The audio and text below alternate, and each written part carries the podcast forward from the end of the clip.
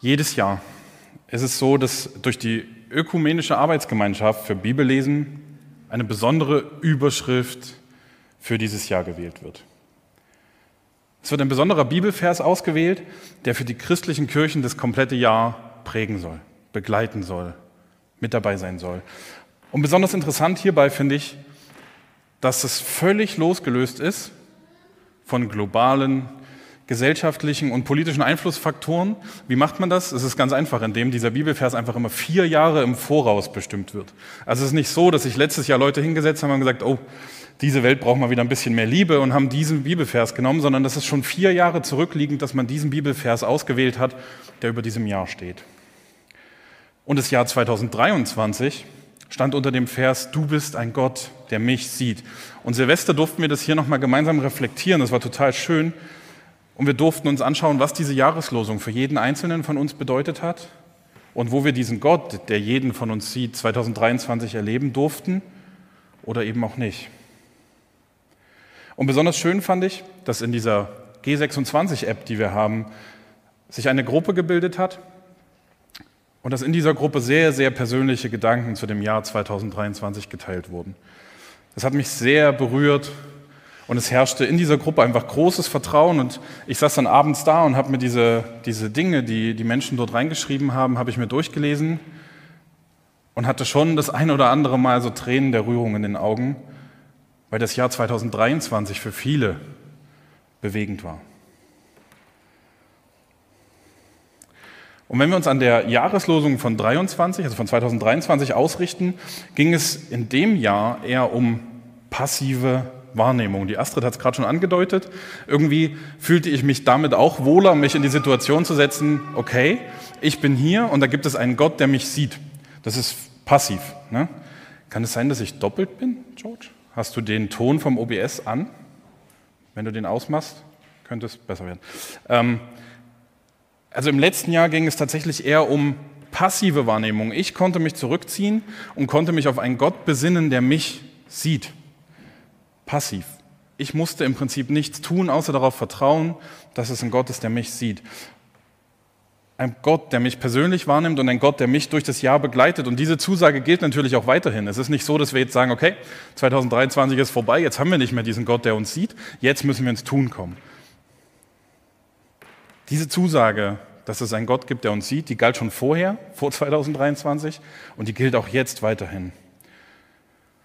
Warum ich das nochmal aufwerfe, ist, weil ich diesen Kontrast, der sich bildet, so interessant finde. Wir kommen aus einem Jahr mit einer Jahreslosung, die für uns passiv nutzbar war. Wir konnten uns zurücklehnen, wir konnten auf Gott vertrauen, wir konnten darauf vertrauen, dass Gott uns sieht.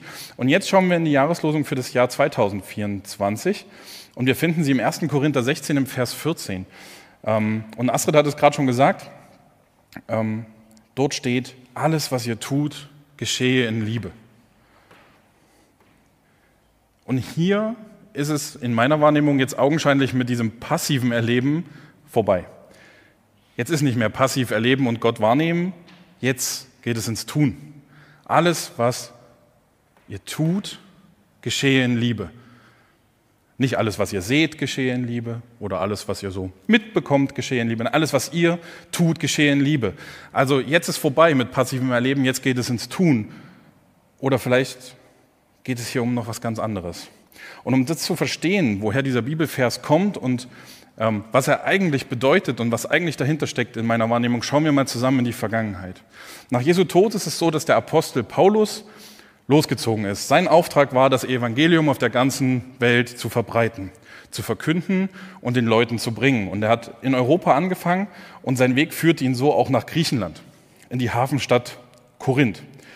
Wenn man sich so ein bisschen mit Korinths Vergangenheit beschäftigt, merkt man, das ist eine ganz schön interessante Stadt, weil dort also christliches Erleben in der Zeit sehr schwierig war. Dort war die Stadt voller Sünde, dort gab es wenig, was man hätte christliche Werte nennen können. Und dort geht Paulus hin und weil es in der damaligen Zeit sehr, sehr schwierig war, nur mit der Verkündigung des Evangeliums Geld zu verdienen, hat er dort einen kleinen Nebenjob angefangen und ist dort ähm, Zeltmacher gewesen in Korinth. Hat dort als Zeltmacher gearbeitet Und ganz nebenbei, neben diesem Job, der wahrscheinlich auch sehr anstrengend war, hat Paulus in Korinth Gemeinde gegründet. Und das ist dieser besondere Aspekt, der hier nochmal dahinter steckt. Paulus selbst hat diese Gemeinde, um die es dann geht, mit gegründet. Er hat die christliche Gemeinde in Korinth gegründet und hat lange Zeit dort alles weitergegeben, was er selber gelernt hat. Lange Zeit war er dort, hat weitergegeben, was er von Jesus mitbekommen hat, was er in seinem Leben mitbekommen hat, was für ihn lebendige Gottesbeziehung bedeutet. All seine Werte, seine Gedanken, seine Wünsche und auch die Botschaft. All das hat Paulus selber dort weitergegeben. Er hat in Korinth eine lebendige Gemeinschaft aus Christen zusammengebracht, die immer mehr gewachsen ist. Diese Gemeinde ist immer größer geworden. In einer Stadt, die voller Hoffnungslosigkeit war, hat man in dieser Gemeinde Hoffnung gefunden und war dort zusammen unterwegs. Und dann kam aber der Punkt, dass Paulus selber sagt, er kann seinen Auftrag, den er von Gott bekommen hat, nicht nur auf eine einzelne Stadt, auf eine einzelne Gemeinde beschränken, sondern er musste irgendwann Korinth auf den Rücken kehren und musste gehen. Und er war sehr zuversichtlich zu dem Zeitpunkt, kann ich mir vorstellen. Es gab dort geistliche Leiter, es gab dort Menschen, die Verantwortung übernommen haben. Er hat das ja auch nicht alleine gemacht. Es gab dort eine lebendige Gemeinschaft aus Christen, sodass Paulus, zumindest in meiner Vorstellung, frohen Mutes auch gehen konnte und sagen konnte, hier gibt es eine Gemeinde, darauf vertraue ich, dass das funktioniert. Ich glaube diese Gemeinde in guten Händen und kann deswegen gehen.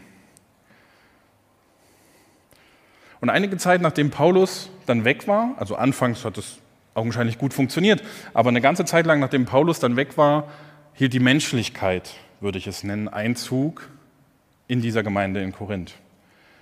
Es gab Egoismus, es gab Auseinandersetzungen, es gab Zerwürfnisse, es gab Grüppchenbildung und es gab auch handfeste Auseinandersetzungen.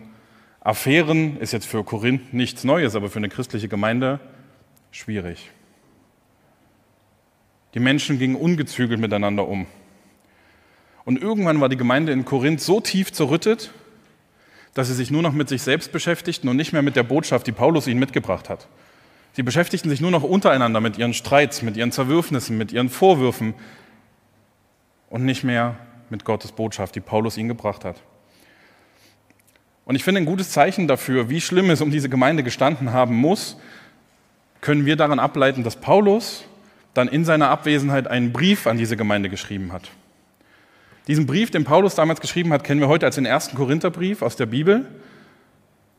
Und wenn man sich das anschaut, ist es ein Brief, der in der Bibel in 16 Kapitel eingeteilt ist.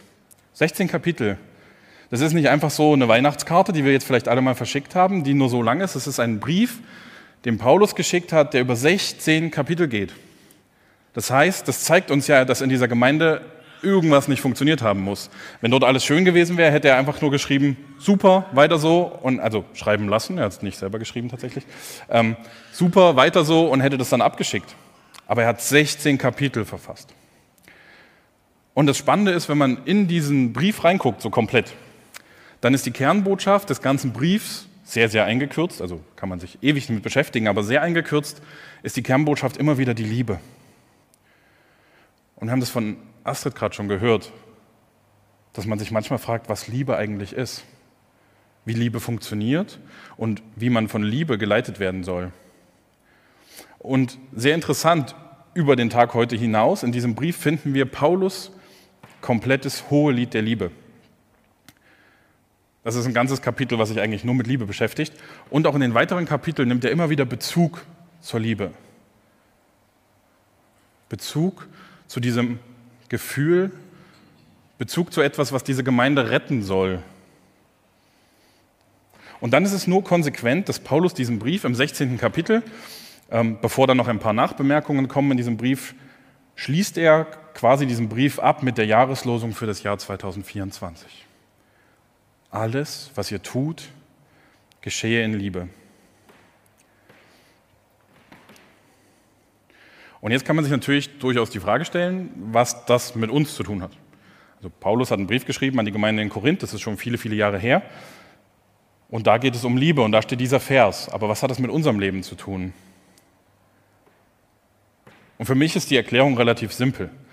Ein Paulus, der so viel von Jesus mitbekommen hat, ein Paulus, der ein Apostel war, der eine lebendige Gottesbeziehung geführt hat, der schreibt einen Brief mit den Werten, die ihm am wichtigsten sind, mit den Gedanken, die ihm am wichtigsten sind. Ein Brief über die Liebe, die er am wichtigsten findet, in einer Botschaft, die er von Jesus auch so aufgenommen hat, die wir bei Jesus auch immer wieder hören können.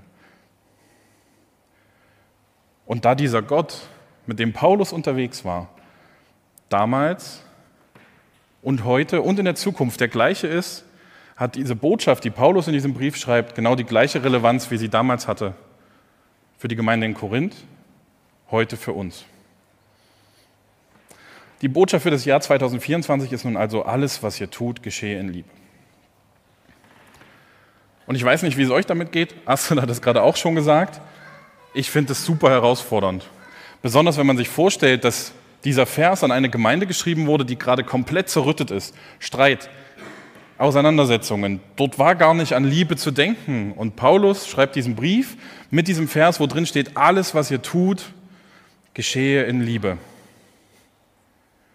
Und ich habe mich mit Marika am Esstisch auch schon lange ausgetauscht, was das eigentlich für unser eigenes Leben bedeutet, weil es in diesem Vers keine Einschränkung gibt. Da steht nicht, ungefähr die Hälfte der Sachen, die ihr tut, geschehe in Liebe, oder zwei Drittel der Sachen, die ihr macht, geschehe in Liebe. Da steht alles, was ihr tut, geschehe in Liebe. Und ich kann diesen Gedanken, den äh, Astrid geäußert hat, durchaus nachvollziehen, dass man eher eine Übersetzung nimmt, die das vielleicht nicht ganz so hart formuliert, aber dieses alles am Anfang, das steht, das hat Bestand, alles. Und was ich sehr spannend finde, wenn man sich damit beschäftigt, ist damit auch noch nicht Schluss. Wenn wir in den Vers vorher schauen, schreibt Paulus nämlich noch dazu, seid wachsam, haltet unbeirrt am Glauben fest, seid mutig, und seid stark. Als ob das noch nicht reicht, dass da steht, alles, was ihr tut, geschehe in Liebe, sollen wir auch noch wachsam sein, mutig, stark und unbeirrt am Glauben festhalten. Sind es nicht insgesamt sehr, sehr hohe Anforderungen, mit denen wir uns hier konfrontiert sehen, vor allem als eine Jahreslosung, eine Überschrift über diesem Jahr?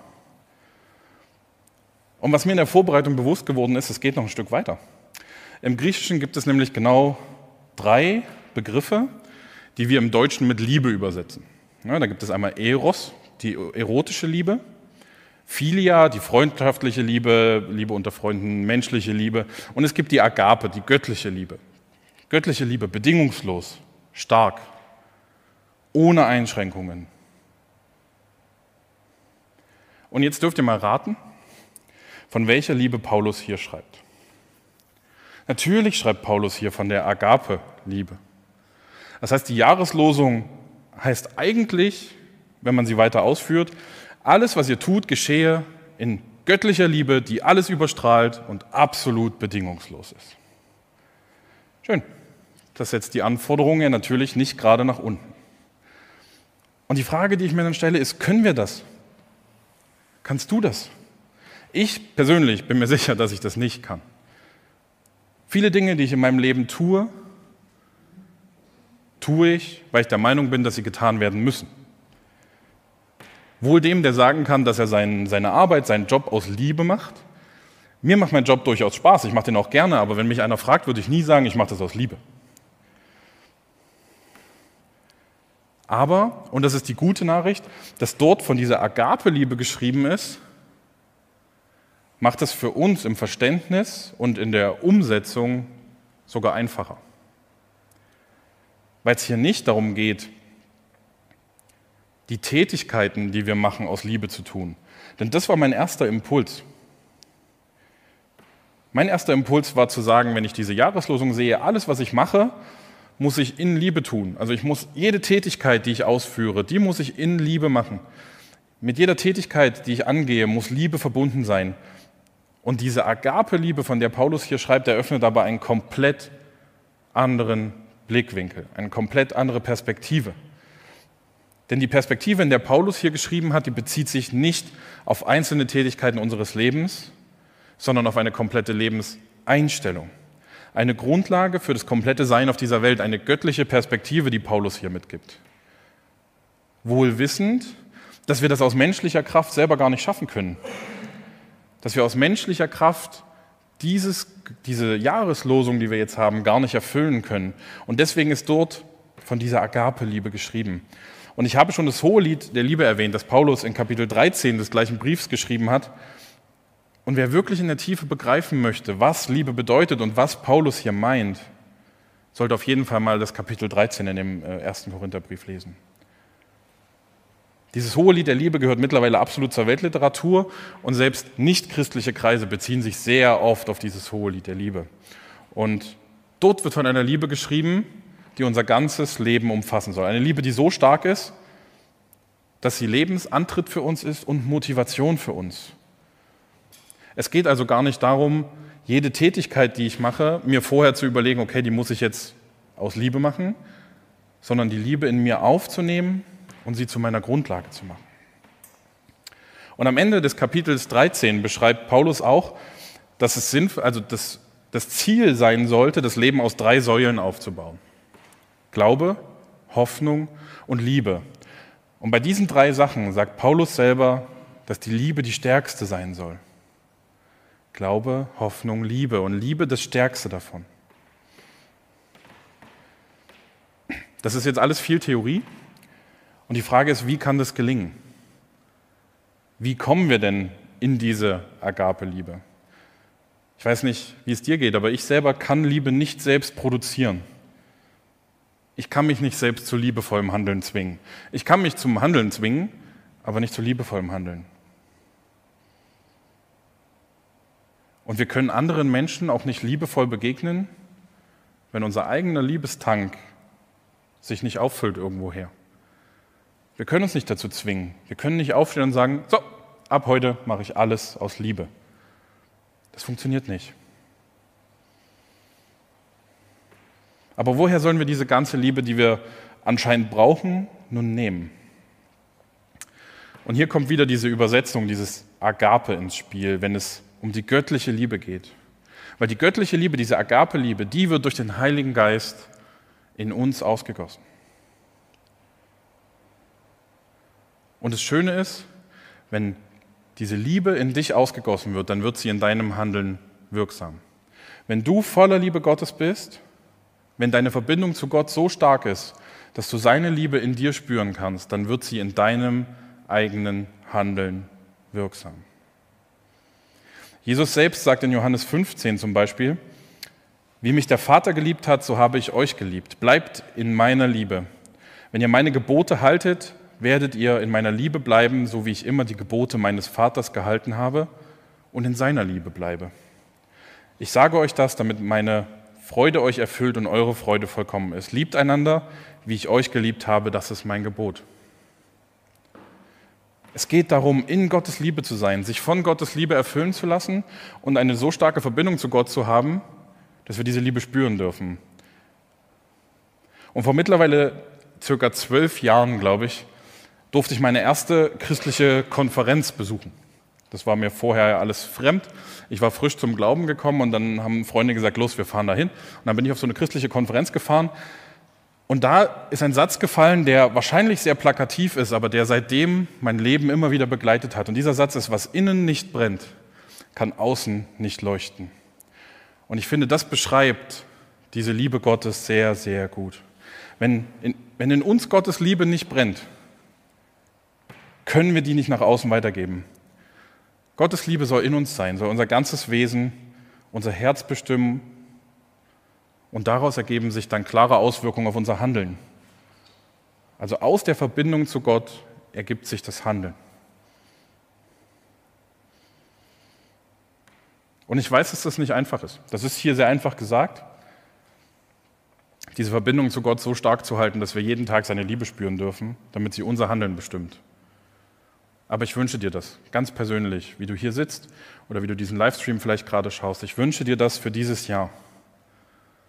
Und das Schöne an so einer Jahreslosung ist, man kann die über das ganze Jahr mitnehmen. Und dieses Jahr haben wir sogar 366 Tage Zeit insgesamt. Und es darf uns begleiten. Das muss nicht mit einem Fingerschnipsen jetzt passieren, sondern es darf uns über das ganze Jahr begleiten. Ich wünsche dir, dass du das in diesem Jahr spüren darfst, dass du das mitnehmen darfst und dass du Gottes Liebe in dir erleben darfst, vielleicht auch ganz neu erleben darfst und sehen kannst, was das mit deinem Handeln macht. dass du sehen kannst, wenn Gottes Liebe in dir ist, was mit deinen Handlungen passiert und wie du agierst. Und wir wollen nun gemeinsam das erste Mal im neuen Jahr das Abendmahl feiern. Und es passt so gut, weil wir im Abendmahl Gottes größtem Akt der Liebe gedenken dürfen. Gottes Liebe ist so groß, dass er seinen einzigen Sohn gegeben hat. Für dich und für mich, für uns alle. Und das ist ein Aspekt dieser göttlichen Liebe und du darfst die annehmen. Du darfst dich Gott und seiner Liebe öffnen, während du Brot und Traubensaft zu dir nimmst. Du darfst dir bewusst werden, dass Jesus für dich gestorben ist, damit du diese Liebe in dir spüren darfst.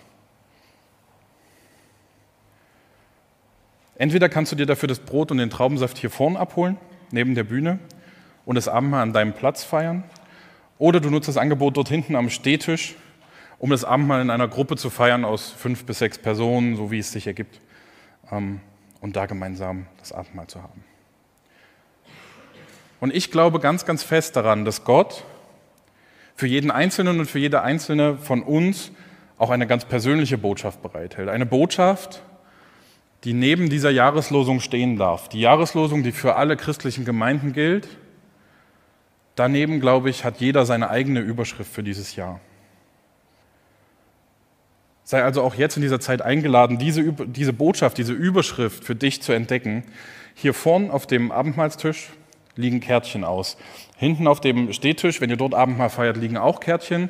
Und für alle Leute, die vielleicht das Abendmahl gar nicht feiern und trotzdem diese Überschrift für sich entdecken wollen, liegen hinten auf dem Stehtisch, der dort steht, auch noch Kärtchen. Die sind ausgebreitet. Nimm dir gerne die raus, wo du denkst, das ist vielleicht für mich. Folge deinem Gefühl und zieh eine Karte raus und schau, was Gott für dich persönlich für dieses Jahr für eine Überschrift bereithält. Entdecke, was Gott mit dir vielleicht vorhat in diesem Jahr. Wir werden währenddessen hier Musik hören. Und es wird dann nachher auch, das erklärt Astrid dann nochmal genauer, die Möglichkeit geben, wenn du jetzt etwas ziehst, diese Gedanken, die dir damit kommen oder diese Botschaft, die du erhältst, dann mit uns zu teilen. Amen.